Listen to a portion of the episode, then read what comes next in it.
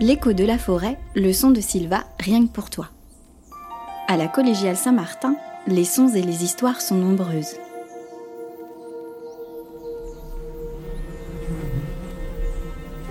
Oui, oui, tu as bien entendu, ça bourdonne aussi dans Sylva.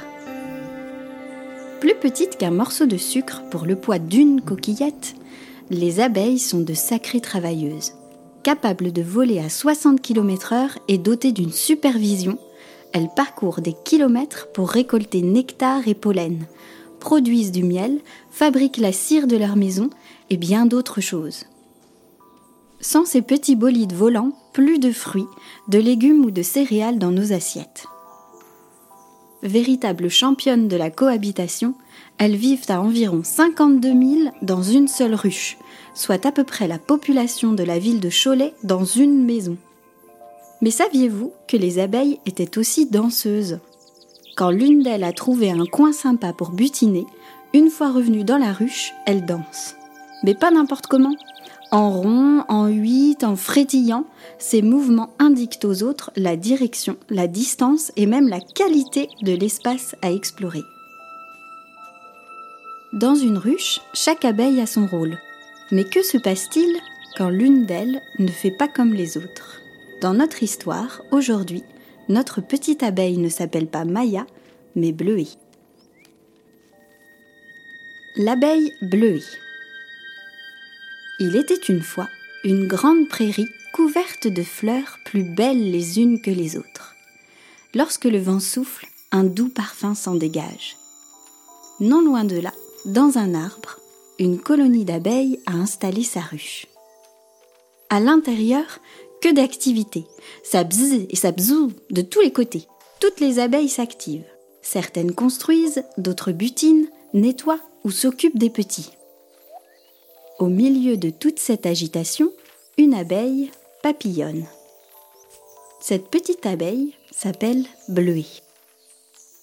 Depuis toujours, Bleuée est mal vue par toutes les autres abeilles de la ruche. Pas un jour sans que l'une d'elles ne vienne se plaindre auprès de la reine. Ma reine, Bleuet est encore allée admirer les coquelicots au lieu de butiner. Ma reine, Bleuet a passé sa journée à regarder les pissenlits plutôt que d'aller chercher du pollen. Ma reine, c'en est trop. Fatiguée des plaintes des autres abeilles, la reine appelle Bleuet. Bleuet, ce n'est plus possible. Tu ne peux pas passer tes journées à admirer les fleurs. À partir d'aujourd'hui, tu seras abeille maçonne. Tu fabriqueras de la cire pour continuer à construire notre ruche. Je t'interdis de sortir. En quelques jours, Bleuet devient triste et malheureuse. Les jolies fleurs de la prairie lui manquent. Peu à peu, dehors, les fleurs semblent tomber malades. Les coquelicots baissent la tête, les pissenlits se referment et les mauves sont grises.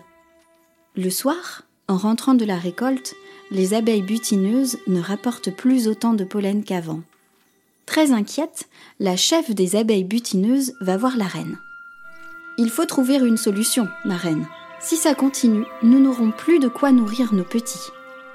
La reine réfléchit et décide de faire venir l'abeille sage. L'abeille sage est la plus vieille de toutes les abeilles de la ruche. On dit même qu'elle aurait connu les dinosaures. Elle en a vu des choses. S'il y a quelqu'un qui pourra les aider, c'est bien elle. Quand l'abeille sage arrive, Portée par deux jeunes abeilles, la reine lui explique leurs inquiétudes. Je comprends très bien ce qu'il se passe, dit la vieille abeille. Si les fleurs ne donnent plus assez de pollen, eh bien c'est tout simplement parce que personne ne prend soin de leur beauté. Personne ne les admire. La reine se rend compte alors qu'elle a fait une grave erreur. Faites venir Bleuet ici, tout de suite. La petite abeille arrive les ailes basses. Bleuet, je me suis trompée en t'interdisant de les contempler. Comme nous, les fleurs ont besoin de toi, lui dit la reine. À partir de ce jour, ta mission sera de les admirer à nouveau. Toute heureuse, Bleuet vole jusqu'à la prairie et retourne bourdonner parmi les pétales de fleurs, virevoltant de l'une à l'autre, contemplant les couleurs et les formes. En très peu de temps, les fleurs retrouvent leur éclat, brillent et redonne du pollen pour toutes les abeilles. Depuis ce jour, on raconte que quelque part, près d'une prairie toute en fleurs, des abeilles fabriquent le meilleur miel qu'on ait jamais goûté.